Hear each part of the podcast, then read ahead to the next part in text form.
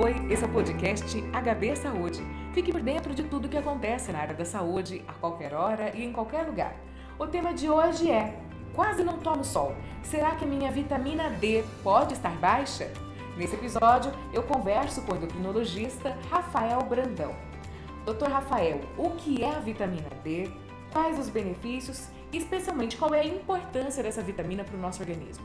A vitamina D, na verdade, ela é muito mais um hormônio do que uma vitamina.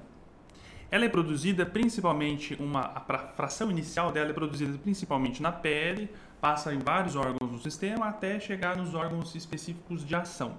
Ela tem a principal função de controlar o metabolismo do osso, o metabolismo do cálcio no nosso organismo. E quais as principais fontes para que a gente possa obter então a vitamina D?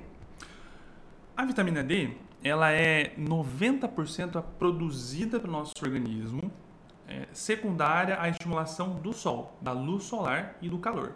Então 90% dela é produzida nesse, por essa via. O restante a gente é, recebe de maneira da alimentação, uma menor parte, e depois, se precisar, em suplementação. E no caso da suplementação, é necessária prescrição médica?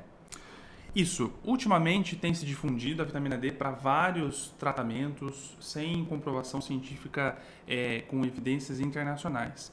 Então, hoje, né, nos nossos nos dias atuais, a gente orienta que o paciente passe com um profissional qualificado para fazer a avaliação correta se há necessidade de dosagem de vitamina D e se há necessidade de suplementação.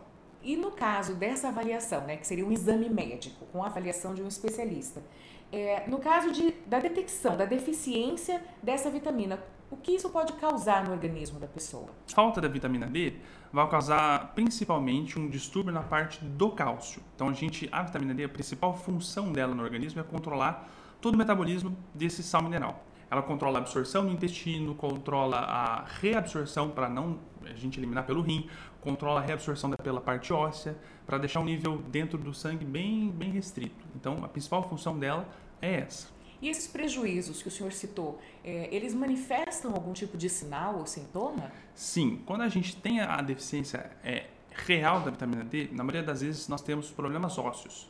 Então a, a gente tem principalmente né, os pacientes com maior risco tem a baixa densidade óssea. Então, quanto menos temos vitamina D, mais cálcio é retirado do osso e o osso fica fraco.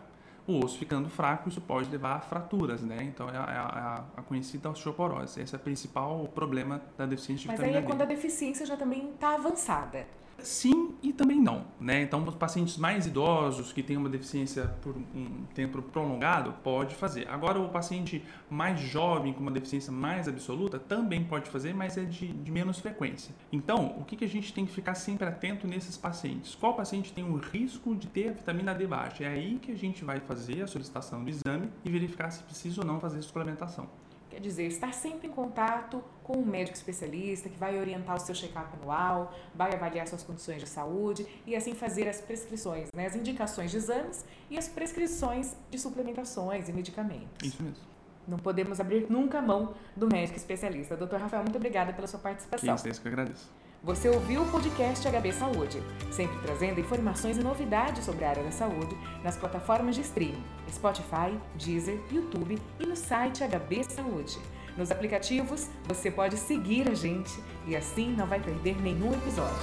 Até o próximo!